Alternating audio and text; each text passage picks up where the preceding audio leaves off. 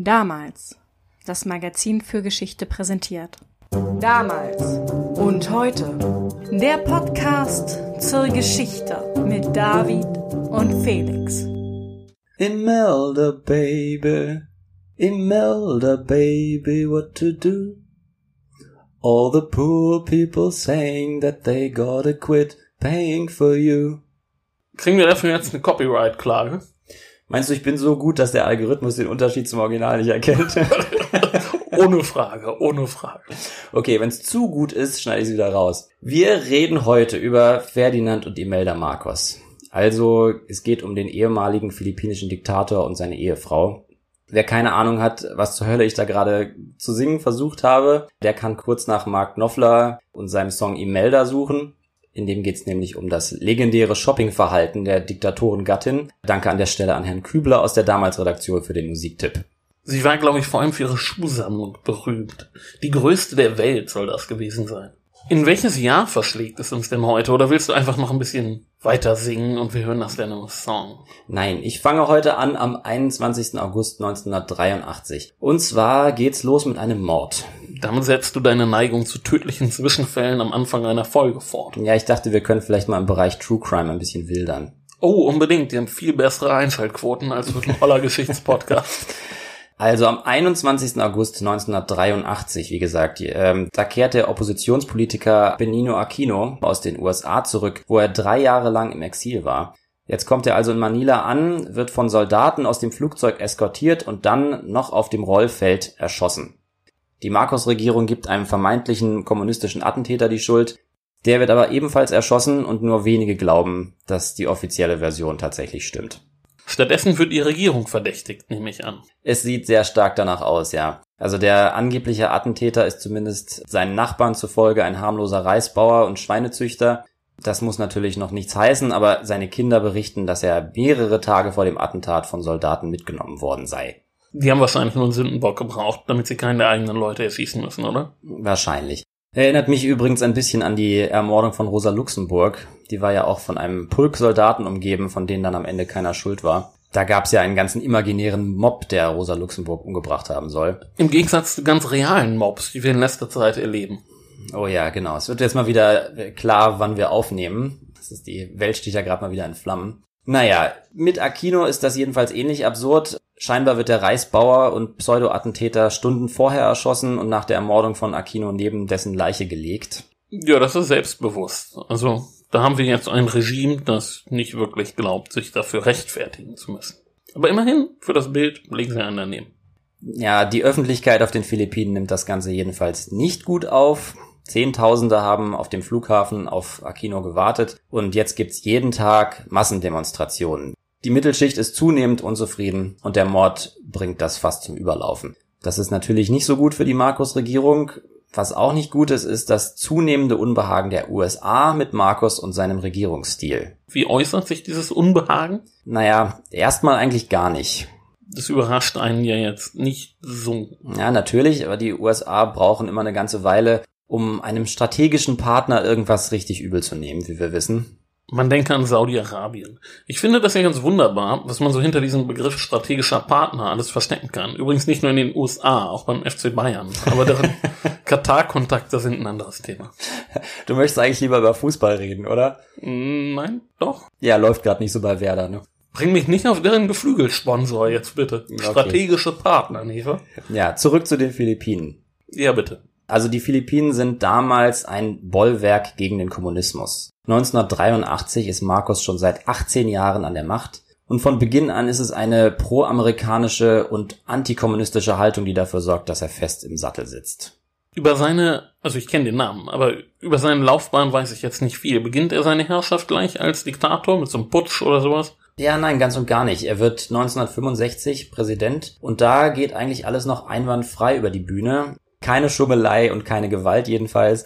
Marcos ist damals eigentlich eine sehr einnehmende Figur in der politischen Landschaft. Er ist noch ziemlich jung, 48 ist er damals, sehr eloquent, charismatisch und so macht er sich nicht nur zu Hause beliebt, sondern auch in Übersee. Die Amerikaner vergleichen ihn gerne mit Kennedy. Der ist 1965, also erst zwei Jahre vorher erschossen worden und Trauer und Bewunderung für Kennedy sind zu dieser Zeit natürlich immens. Da verraten Vergleiche mit ihm schon sehr große Anerkennung. Ja, tun sie ja immer noch. Aber das sind denn so 50% Wunschdenken. Ja, auch in der Zeit des Kalten Krieges ist es nicht ungewöhnlich, ähm, dass sich die Amerikaner überall auf der Welt Amerika-freundliche, antikommunistische Regierungen und Bevölkerungen wünschen und dann manchmal auch beide Augen zudrücken vor lauter angestrengtem Wünschen. Ja, das ist jetzt kein neues menschliches Verhalten, nicht? Also, Ja. dass sich, und vor allem auch im politischen Bereich, dass der Westen sich den Rest der Welt so zurecht wünscht, das soll bis auf den heutigen Tag gelegentlich vorkommen. Wohl wahr. Markus wird jedenfalls von den USA hofiert. Die finden ihn super. Was er wirtschaftlich macht, gefällt ihnen und auch außenpolitisch sind sie mit ihm zufrieden. Markus organisiert dann auch gleich eine Versammlung antikommunistischer Staatschefs in Ost- und Südostasien, um die Linie der USA in Vietnam zu unterstützen. Also, das macht er jetzt ja ganz ordentlich, ne? Und macht das von sich aus im vorauseilenden Gehorsam? Naja, nicht ganz. Also US-Präsident Johnson macht deutlich, dass er so einen Staatengipfel gern hätte, aber eben nicht von den USA organisiert. Und Markus macht das dann sofort. Du erinnerst dich an unseren Jogurta-Podcast. Wenn Rom ruft, muss Numidien folgen. Und wenn Washington ruft, dann steht Manila bereit. Ja, das Rad wird ja nie neu erfunden, nicht? Auf jeden Fall strategisch nachvollziehbar, dass sich Marcos dem großen Verbündeten andienen will. Wer kommt denn so zu dem Gipfel? Der thailändische Präsident Tanom Kitikachorn zum Beispiel. Thailand ist zu der Zeit noch so ein Land, das die USA sich gerne zurecht wünschen. Aber Markus entpuppt sich doch schnell als jemand, der hauptsächlich seine eigenen Interessen im Kopf hat. Das ist aus Sicht der Amerikaner natürlich erstmal nicht schlimm, solange er weiter das macht, was sie sagen. Aber er weist sich dann doch schnell als etwas sperrig. Er nutzt jede Gelegenheit, um nach Geld zu fragen, liefert aber wenig, also zumindest aus Sicht der USA zu wenig. Und besonders auch, wenn es um Vietnam geht. Um den Jugurtha-Vergleich, den du gerade gebracht hast, nochmal zu nutzen. Im Gegensatz zu den numidischen Königen der Antike ist Marcos kein guter Klient. Ja, er ist auf jeden Fall lange gut genug, aber hinter den Kulissen sorgt er schon öfter für Verstimmung. Er ist jetzt schon vor allem erstmal selber Patron in seinem eigenen Bewusstsein. Er hat also seine eigenen Klienten, Sogenannte Subklienten. äh, genau, äh, oder Aftervasallen. Jetzt äh, springen wir völlig wild durch die, durch die Geschichte. Ist schon okay. Also, äh, man muss dazu wissen, dass er seine politische Karriere in seiner Heimatregion Ilocos Norte begonnen hat. Das ist eine Region, die sehr loyal zu den eigenen Leuten hält und sie auch bevorzugt ins Amt wählt. Da halten viele von Anfang an bis über sein Ende hinaus zu ihm. Dazu kommt, dass er sich mit seinen Infrastrukturmaßnahmen während seiner ersten Amtszeit durchaus sehr beliebt macht. Erste Amtszeit heißt also auch, dass es eine zweite Amtszeit gab. Naja, es wird 1969 gewählt, ja, da wird er wiedergewählt. Und zwar sogar mit beeindruckenden 61 Prozent der Stimmen. Nicht schlecht, also hatte er doch relativ viel Rückhalt. Naja, schon. Die Opposition tritt nicht so richtig in Erscheinung, wenn man sich das Wahlergebnis so ansieht. Aber die Wahl von 69 ist auch von anderer Natur als die von 65. 65 ist er noch der frische Wind, fair und frei ist er ins Amt gewählt worden, ohne Tricks, wie gesagt. Aber vier Jahre später liegen die Dinge anders. Da gibt Marcos nicht nur mehr Geld aus, sondern greift auch stark in die Wahl ein. Das Wahlergebnis hat dann auch international den Ruf, manipuliert zu sein. Was ist denn mit seiner Popularität passiert? Also, wieso hat er jetzt solche Manöver nötig? Ganz aus heiterem Himmel kommt das natürlich nicht. Marcos ist von Anfang an ein sehr machtbewusster Mensch. Wer genau hinsieht, kann schon bald nach dem Beginn seiner ersten Amtszeit erkennen, dass Marcos alles tut, um das ganze Land in der Hand zu haben. Und besonders wichtig ist dabei die Umwandlung der Armee, wie man sich vorstellen kann. Die wird nämlich zu einer Polizeitruppe umgebaut. Und das passiert natürlich nicht einfach so, sondern weil Marcos in Zukunft jeden Widerstand im Keim ersticken will. Ganz egal, ob das politischer Widerstand der Opposition ist oder Studentenproteste oder Bauernaufstände. Jetzt ist ein Polizeistaat ja bekanntlich meist sehr stabil. Und wenn dieser Polizeistaat antikommunistisch ist, kannst du dir ja sicher denken, wer diese Entwicklung ganz großartig fand. Ein paar Menschen in Washington. So ist es. Viele Millionen Dollar werden von Washington in den Umbau der philippinischen Armee gesteckt und die US-Botschaft in Manila hilft Marcos aktiv bei der ganzen Reorganisation. Jetzt sind die Philippinen zwar noch keine Diktatur, aber der Grundstein dafür ist gelegt. Marcos lässt sich dann noch ganze drei Jahre Zeit, bis er das Kriegsrecht verhängt. Aber dass er die Macht nicht mehr von sich aus wieder hergeben würde, war einigen sicher auch vorher schon klar. Das legt ja zumindest den Verdacht nahe, dass die USA denn auch dabei ihre Finger im Spiel hatten. Das wäre nur konsequent und es ist natürlich auch so. Die USA sind zwar weniger involviert als noch beim Coup in Iran oder beim Coup in Guatemala, aber abseits stehen sie auch nicht. Es wird dann natürlich abgestritten, dass man in Washington von irgendwelchen Kriegsrechtsplänen irgendwas gewusst hätte. Aber für die USA sind die Philippinen in erster Linie eine wichtige Militärbasis und das überlässt man natürlich dann nicht dem Zufall, wie es da weitergeht. Eine wichtige Figur in dem Zusammenhang ist der amerikanische Botschafter Henry Byroad. Der hat ein ausgezeichnetes Verhältnis zu Marcos und die beiden koordinieren eigentlich alle wichtigen Schritte zusammen. Marcos weiß, dass er die USA nicht vor den Kopf stoßen darf und deswegen wird in Washington vorgefühlt, wenn große Entscheidungen anstehen.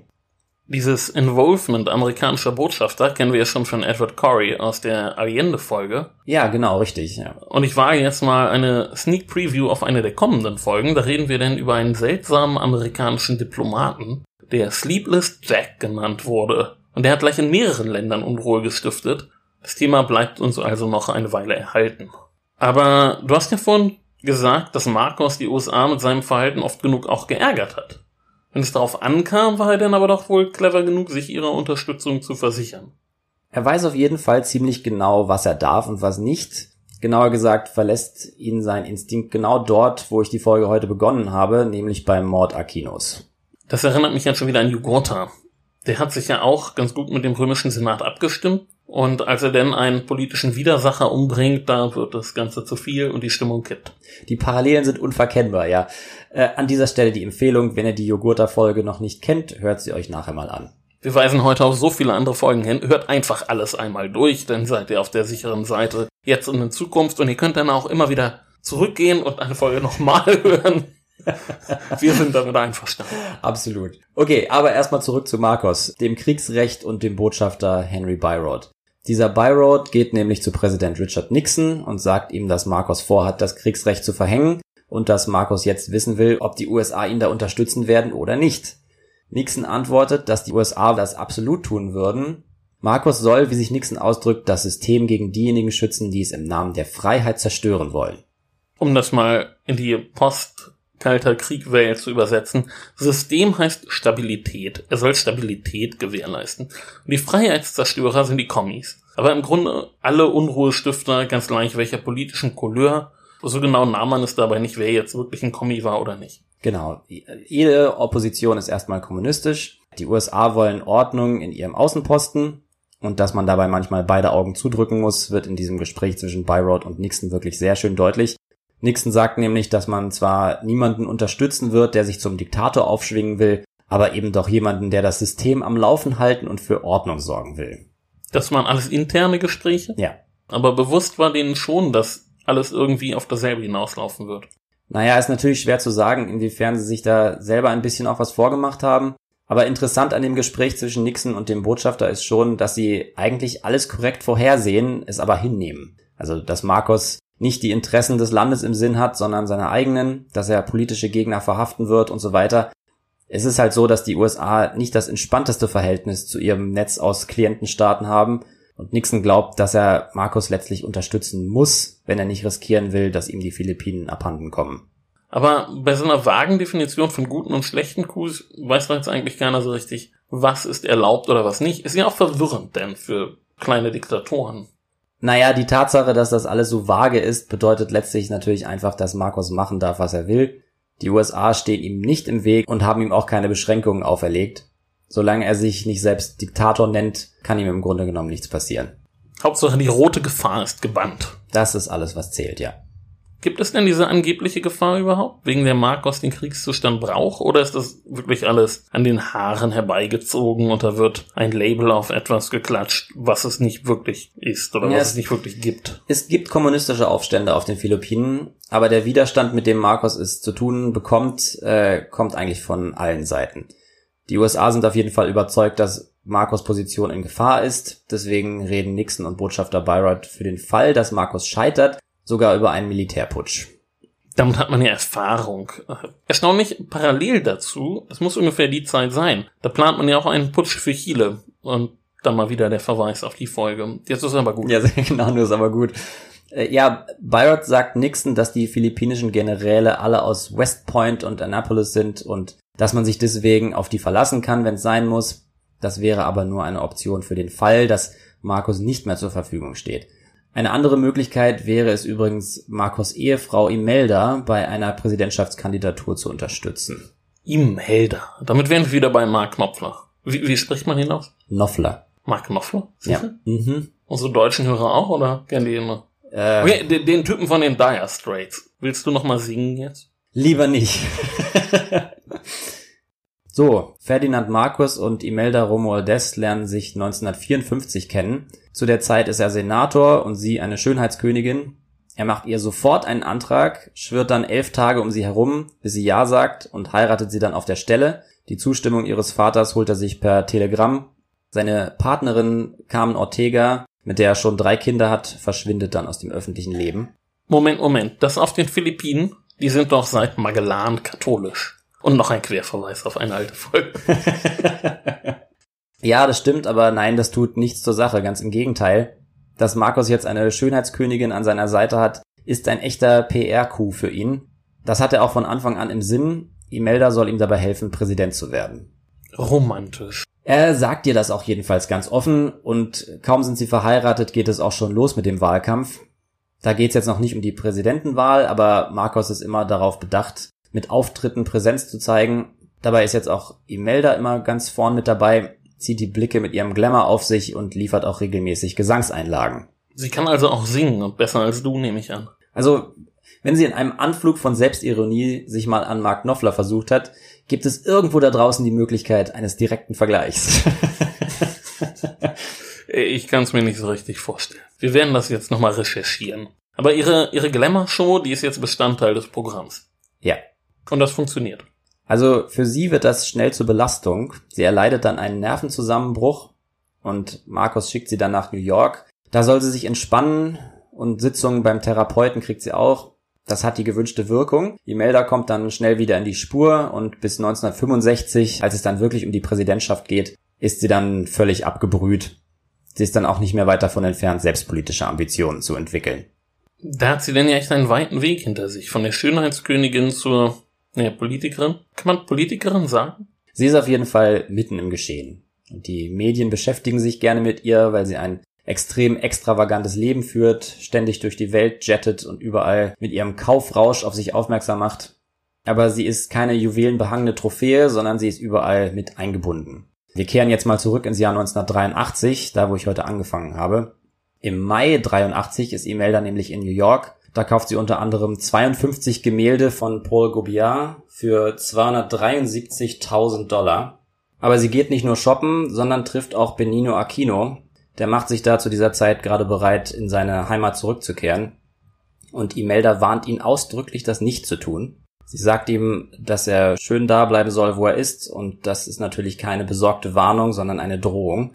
Aquino lässt sich ja, wie gesagt, nicht abbringen und wird dann drei Monate später in Manila erschossen. Du hattest ja vorhin gesagt, dass für die USA das jetzt der Moment des Umdenkens war. Ja, der Kongress beschließt, Gelder für die Philippinen zurückzuhalten, um auf diese Weise demokratische Reformen zu erzwingen. Traditionell ist das ja ein guter Schritt, den Geldhahn erstmal abzudrehen. Aber merkwürdig ist es jetzt schon, oder? Du hast ja vorhin von dem Gespräch zwischen Nixon und dem Botschafter erzählt. Da wurde doch schon sehr deutlich, dass die USA Marcos eigentlich alles durchgehen lassen. Warum jetzt nun doch Demokratisierung? Ja, man darf die Ursache nicht nur bei dem Attentat suchen. In den drei Jahren davor sind ja eine ganze Reihe übler Sachen passiert. Entführungen, Folter, alles, was so zu einer Diktatur dazugehört. Aber was die USA dabei gewährleistet sahen, war eben die Stabilität des Systems. Und das ändert sich jetzt. Dass Aquino erschossen wird, beschleunigt das Ganze. Die USA bekommen den Eindruck, dass Marcos mit seinem Regierungsstil die Stabilität eher gefährdet als sichert. Und das ist natürlich der Knackpunkt. Ich vergaß die alles entscheidende Stabilität. Also wird jetzt demokratisiert und das lässt Marcos mit sich machen? Na, er will natürlich nicht von seiner Macht lassen, aber er weiß schon, dass er irgendwie reagieren muss. Was er macht, ist folgendes. Im November 85 gibt er in einem Live-Interview bekannt, dass er Wahlen ansetzen will, und zwar schon im Februar. Auf diese Weise will er der Welt zeigen, wie demokratisch er ist und gleichzeitig die Opposition überrumpeln. Die haben ja jetzt kaum Zeit, sich aufzustellen. Wäre Benino noch am Leben, hätte er sicherlich die Führung der Marcos-Gegner übernommen. Für ihn übernimmt seine Witwe Corazon Aquino und sehr schnell wird klar, dass sie es in sich hat, Marcos zu besiegen. Also ein Eigentor mit der Neuwahl. Das kommt aber ja häufiger vor, dass jemand Wahlen ansetzt und dann kommt ein anderes Ergebnis raus als gewünscht. Schönen Gruß, Mr. Cameron übrigens. Aber daran lässt sich doch bestimmt wieder drehen, oder? Ja, die Pläne gibt's natürlich von Anfang an, aber erstmal wird es ein harter Wahlkampf. Imelda nennt Corazon Aquino öffentlich besessen, ambitioniert und das genaue Gegenteil dessen, was eine Frau sein sollte. Aquino sei eine Hausfrau und dass sie jetzt Präsidentin werden will, sei schockierend. Das ist natürlich etwas ironisch. Äh, zu der Zeit hat sie nämlich selbst ein politisches Amt. Sie ist Gouverneurin von Metro Manila und einen Ministerposten hat sie auch noch, natürlich nicht gewählt, sondern ernannt. Jedenfalls wirft sie Aquino vor, sie sei eine Frontfrau der Kommunisten und nur deshalb so selbstbewusst, weil sie sich auf die Unterstützung gewalttätiger Leute verlassen könnte. Also eine ambitionierte Frau, die sich auf die Unterstützung gewalttätiger Leute verlässt. Das ist so ein bisschen Selbstporträt in dem Fall, oder? Solche Figuren haben ja tendenziell immer den Drang, sich in anderen zu spiegeln. Ja, aber das funktioniert doch sehr gut. Man muss nur dreist genug sein und die Angst vor den Kommunisten ist ja auch eine sichere Wette. Naja, Aquino muss sich jedenfalls einiges anhören. Ferdinand Marcos stößt übrigens ins selbe Horn wie seine Gattin und erklärt, eine Frau gehöre ins Schlafzimmer. Aber Aquino lässt sich davon nicht aus der Ruhe bringen und schafft es, die breite Bevölkerung hinter sich zu versammeln.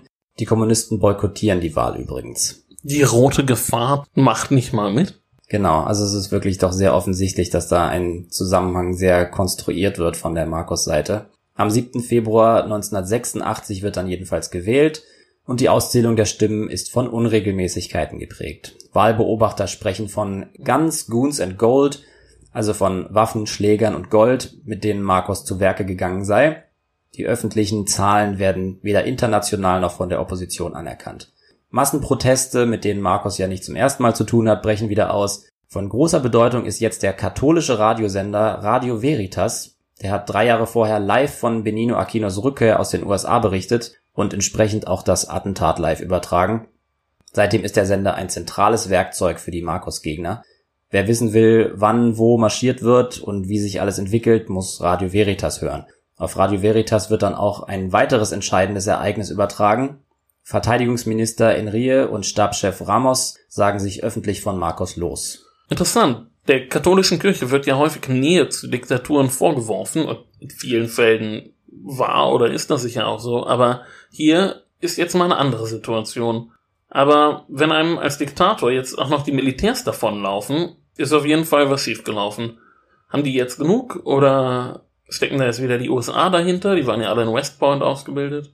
Ja, also diesen beiden Leuten, die da jetzt ähm, überlaufen, gefällt die Entwicklung schon seit einer ganzen Weile nicht mehr. Und zwar deshalb, weil sie sich zunehmend ausgebotet fühlen. Im Militär tut sich nämlich ein Riss auf zwischen alten loyalen Generälen um Fabian Wehr, die den nachrückenden Aufsteigern nicht Platz machen wollen und die außerdem zusammen mit Imelda auch nach Marcos Tod weiter regieren sollen. Schon 1980 bildet sich eine Gruppe heraus, der das nicht passt. Dann kommt, wie gesagt, das Attentat auf Aquino und das schwächt das Marcos-Lager im Militär beträchtlich.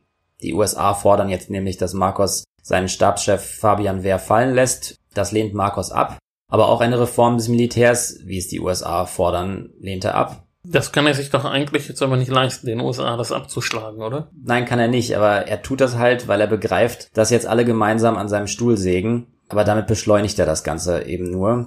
Die USA wenden sich nämlich jetzt erst Corazon Aquino und ihrer Opposition zu. Die sind ihnen dann doch noch äh, antikommunistisch genug und versprechen Verlässlichkeit.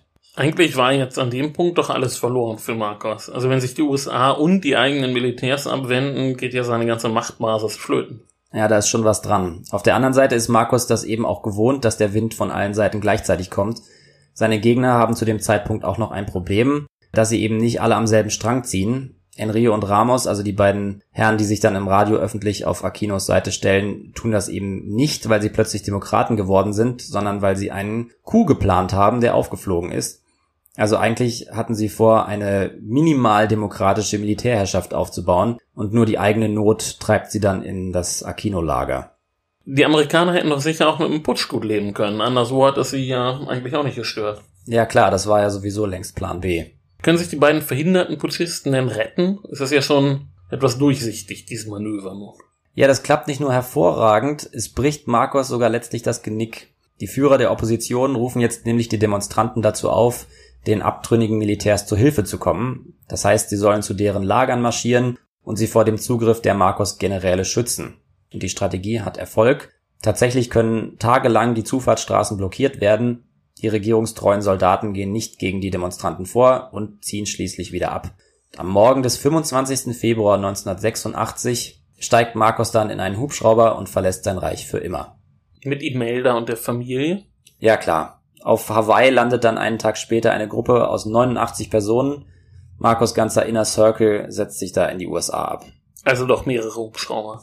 Ja, es gibt mehrere Flüge. Die erste Station für die Flüchtlinge ist Guam und von da aus geht's weiter nach Hawaii. Das ist doch für die USA jetzt auch ein schwieriges Thema, oder? Ich meine, so richtig in Ungnade gefallen ist er ja nicht, aber will man ihm jetzt Exil gewähren oder ihn willkommen heißen? Wird das jetzt eher unauffällig gemacht oder wie läuft das? Ja, das ist wirklich ein bisschen verzwickt. Besonders Imelda macht von Anfang an keinen Hehl daraus, dass sie von dem minimalistischen Empfang und der kühlen Haltung der USA extrem enttäuscht ist. Und die US-Regierung ist sauer, weil Marcos und seine Leute ziemlich offen Reichtümer aus den Philippinen rausschaffen. Es ist nämlich so, dass die Marcos-Familie sich in den Jahren ihrer Herrschaft auf Staatskosten einen wahren Drachenhort an Gold, Juwelen und Kunst angelegt haben. Und Schuhen. Und das kommt jetzt alles nach Hawaii? Nein, es ginge gar nicht. Aber einiges schaffen sie schon raus. Nicht nur nach Hawaii, sondern mit Hilfe getreuer Diener auch in andere Länder. Hauptsache raus aus den Philippinen. Und was sie nicht mitnehmen können, bleibt in ihrem Palast in Manila zurück. Der wird dann kurz darauf zu einem Museum gemacht und für die Bevölkerung geöffnet. Da fallen dann den Leuten die Augen aus dem Kopf, als sie sehen, was für ein Luxusleben Markus geführt hat. Zu besonderer Berühmtheit gelangt Imeldas Schuhsammlung, auf die du schon verwiesen hast. 2700 Paar Schuhe lässt sie in ihrem Palast zurück.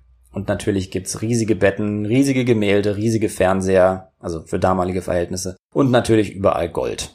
Jedenfalls haben Markus und Co. denn jetzt vor, wiederzukommen? Gibt's da Pläne? Wäre bei den ganzen zurückgelassenen Schätzen ja naheliegend. Klar, die wollen wieder zurück. Im April, also zwei Monate nach der Flucht, wendet sich Marcos per Telefon an Unterstützer in den Philippinen, die sich im Rizal Park in Manila versammeln. Er sagt, dass er ihr legitimer Präsident ist und dass sie friedlich für seine Rückkehr demonstrieren sollen, aber die USA spielen da nicht mit und Reagan bezieht jetzt öffentlich für Aquino Partei. Also die USA haben die Sache zu den Akten gelegt, für die ist Marcos jetzt erledigt. Aber insbesondere Imelda vermisst natürlich ihr altes Leben sehr. Bei öffentlichen Auftritten kommen ihr immer wieder die Tränen und regelmäßig erklärt sie, schnell wieder nach Hause zu wollen.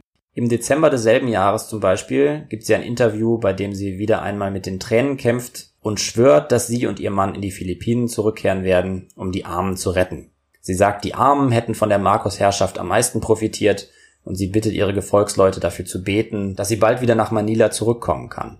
Rechnet sie sich denn jetzt wirklich reelle Chancen aus oder ist das mehr so sind das mehr so die Entzugserscheinungen?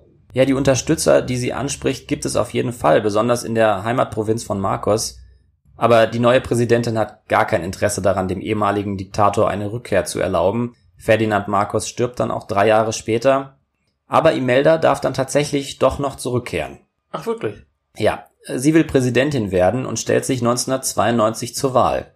Hat sie ihre Meinung geändert, dass das Präsidentenamt nur was für Männer ist? Scheinbar. Äh, sie verliert dann deutlich und erklärt, eigentlich habe sie gewonnen, aber viele Wahlzettel seien ihr fälschlicherweise nicht zugesprochen worden. Und das vordominieren Wahlmaschinen. Ja, man höre und staune. Twitter gab's damals auch noch nicht. Imelda bleibt jedenfalls am Ball und wird 1995 Kongressabgeordnete. Ihr Sohn wird Abgeordneter für die Provinz Ilocos Norte, also für die Heimatregion seines Vaters. Und den Job übernimmt sie dann ab 2010 auch. Zweimal wird sie wiedergewählt, das letzte Mal 2016. Sie ist also mit über 90 Jahren immer noch im Zentrum der Macht.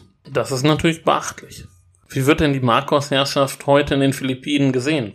Naja, du kannst dir ja vorstellen, dass im Zeitalter von Facebook die Geschichtsklitterung im vollen Gange ist. 2016 hat Imelda mit ihrem Langzeitprojekterfolg ihren verstorbenen Mann auf dem Heldenfriedhof in Manila begraben zu lassen. Dazu kommt, dass im Rückblick einige Filipinos den Eindruck bekommen haben, dass es nach Marcos nicht besser, sondern schlechter wurde.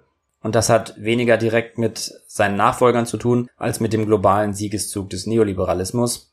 An der Stelle empfehle ich nicht zum ersten Mal und sicherlich auch nicht zum letzten Mal Naomi Kleins Schockstrategie. Daraus lese ich zum Abschluss einen kurzen Abschnitt vor. Anhänger der Chicagoer Schule stellen die Zeit ab Mitte der 80er Jahre gern als glatten, triumphalen Siegeszug ihrer Ideologie dar.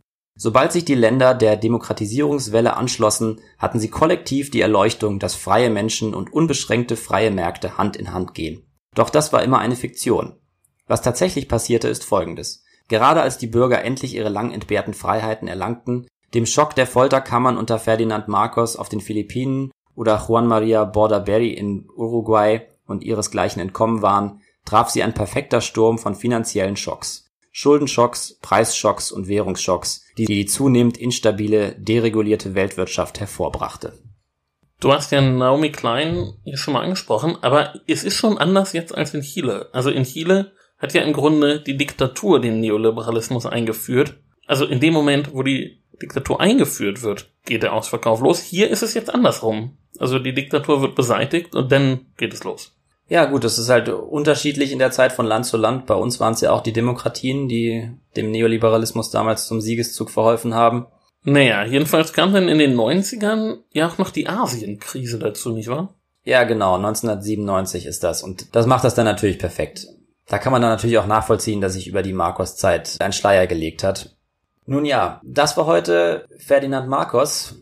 Wir sagen euch heute mal gar nichts zum neuen Damals-Heft. Worum es genau geht, erzählt euch heute nämlich Stefan Bergmann, der Chefredakteur von Damals. Den haben wir jetzt am Telefon.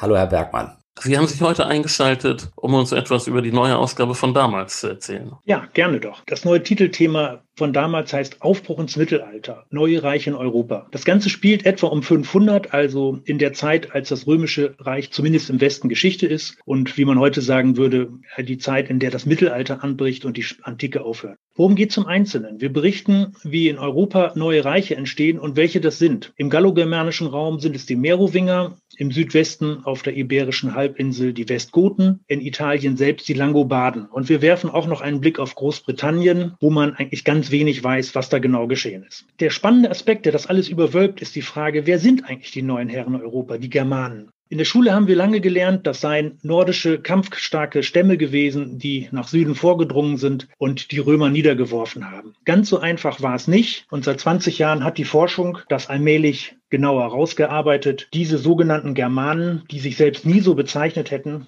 waren häufig römisch erzogen, waren Offiziere in der Armee, waren geprägt von römischer Kultur und waren durchaus differenziert und haben sich dort hochgearbeitet. Und insofern entwickelt sich dort eine ganz neue Gesellschaft, die zum Teil noch lange römisch ist. Denn heißt es also, dass wir uns von dem klassischen Bild der Völkerwanderung ein Stück weit verabschieden müssen? Ja, also wenn man überlegt, dass man immer in unseren Darstellungen, die auch aus dem 19. Jahrhundert stammen und bis in die 70er Jahre auch weitererzählt worden sind, immer angenommen haben, es habe Franken, Goten oder Vadalen gegeben, ganz sauber definiert und voneinander getrennt. So war es nicht. Man kann feststellen, dass sie sich zum Teil so gesehen haben, in unterschiedlichen Zusammenhängen, aber auch sozusagen ihr, ihre Zugehörigkeit wechseln konnten, dass die Zugehörigkeit häufig nicht durch ethnische Kriterien oder kulturelle geprägt war, sondern durch Gruppenkriterien, durch die Zugehörigkeit zu einem bestimmten Anführer. Also all das muss man genauer anschauen und damit auch neu erzählen und auch genauer erzählen, als es früher der Fall war. Das klingt nach einer politisch unruhigen Zeit. Ja, das war sie in der Tat. Ähm, die Gesellschaft war zu dieser Zeit stark militarisiert. Also das zählte, was natürlich leicht erklärbar ist, weil beständige, lange gepflegte staatliche Strukturen begannen zu bröckeln. Und da zählte letztlich die Macht des Schwertes. Keine Zeit, in der man selber gerne leben möchte. Ja, als Historiker ist es natürlich immer interessant, über die Jahrhunderte zu beobachten, mit welchem Aufwand die Menschen sich gegenseitig zu Leibe gerückt sind, um sich umzubringen. Aber ob ich selber bewaffnet mit Schwert, Schild und Helm mich in so ein Getümmel hätte stürzen wollen, wage ich zu bezweifeln. Da lese ich das lieber im Heft oder in einem interessanten Buch. Ja, vielen Dank, Herr Bergmann. Ja, so als Teil einer gotischen Kriegertruppe sehe ich uns auch nicht, David. Ja, es gibt ja hin und wieder auch Historiker und Hobbyhistoriker, die sich dann in Kluft werfen, um irgendwie rauszufinden, wie schnell man mit Schild und Schwert von A nach B marschieren kann oder sowas. Äh, ist auch nicht so mein Ding. Gut, uns bleibt jetzt noch auf unsere Social Media Präsenz zu verweisen, David. Ja, ähm, auf Facebook, Instagram und Twitter könnt ihr uns folgen. Ihr könnt uns natürlich überall, wo ihr den Podcast hört, uns abonnieren. Und bei Apple habt ihr immer die Möglichkeit, uns Sterne zu geben und wir würden es sehr zu schätzen wissen, wenn ihr das tun würdet. Genau, erzählt von uns und wir hören uns nächste Woche. Wann hören wir uns wieder? Wir haben uns jetzt drei Wochen nicht gehört. Wir hören uns jetzt aber wieder in zwei Wochen wieder. Ganz genau. Und da wird es streng riechen. Bis dahin, macht es gut. Bis zum nächsten Mal. Ciao.